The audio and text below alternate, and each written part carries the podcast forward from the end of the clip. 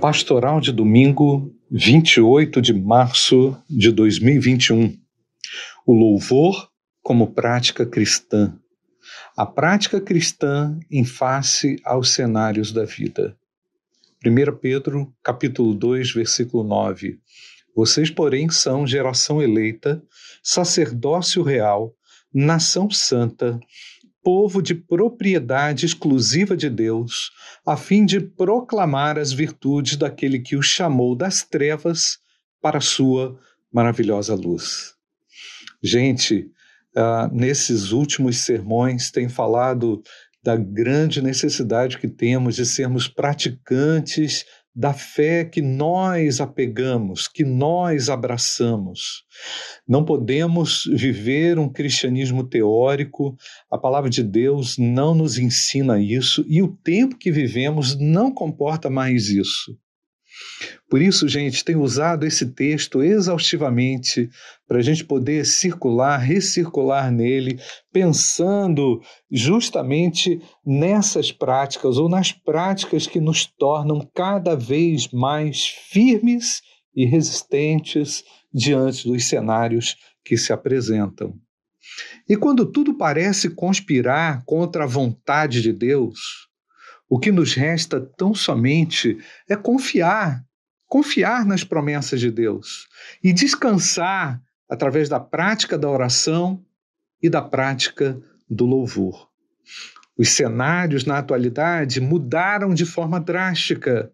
E sem nenhum pessimismo, gente, não sabemos o que está por vir, mas é importante sabermos nos resguardar como cristãos.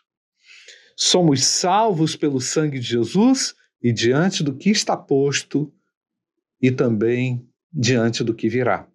Então a prática cristã, ela vai além da oração. No domingo passado, falei é, como a, a, a, vida em abundância ela já é natural aquele que nasceu de novo, aquele que já desfruta dos pastos verdejantes.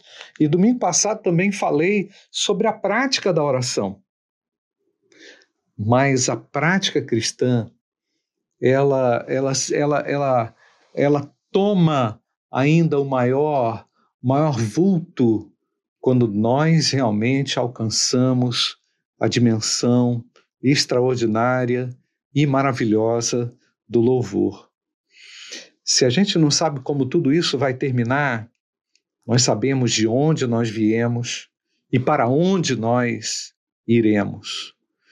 Esse conhecimento maravilhoso motivou Paulo e Silas uma vez na prisão a, a mesmo diante de tudo que estava ali, a adorar a Deus, a louvar a Deus e a orar tudo era contra e tudo se levantava contra a vontade de Deus naquele momento. Mas nós vamos ver o que que, o que, que vai acontecer ali. O Senhor vai se manifestar na prisão. O que você faz quando se sente aprisionado e quando se sente cercado é, pelas limitações? O que você faz quando tudo parece não dar certo ou quando tudo concorre para te entristecer? A prática cristã, prática cristã responsável, nos dirá o que fazer com base no que nós já somos. Nós somos sacerdócio real. E se somos também de propriedade exclusiva de Deus, atribuímos a Ele e de todo o coração o nosso louvor, a nossa adoração. Nesse domingo, dia 28 de março, exaltamos a Deus pela salvação, exaltamos a Deus pela redenção, exaltamos a Deus, pois Ele nos tirou das trevas e nos transportou para a Sua maravilhosa luz. A luz para aquele que é, é, o reconhece nos piores cenários, nos momentos mais difíceis da caminhada. E louve a Deus nesse domingo.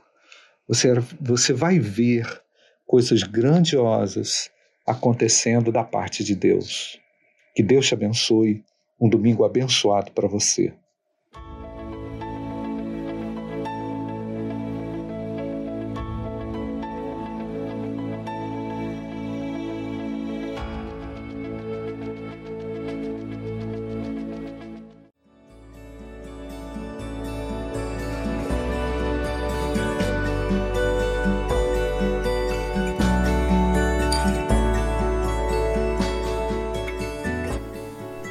A Igreja Batista do Bom Retiro tem plena convicção de que a palavra de Deus é poder para salvar e transformar vidas. Nosso desejo é que essa mensagem tenha alcançado seu coração. Para saber mais sobre quem somos e em quem acreditamos, acesse ibbrpatinga.com.br.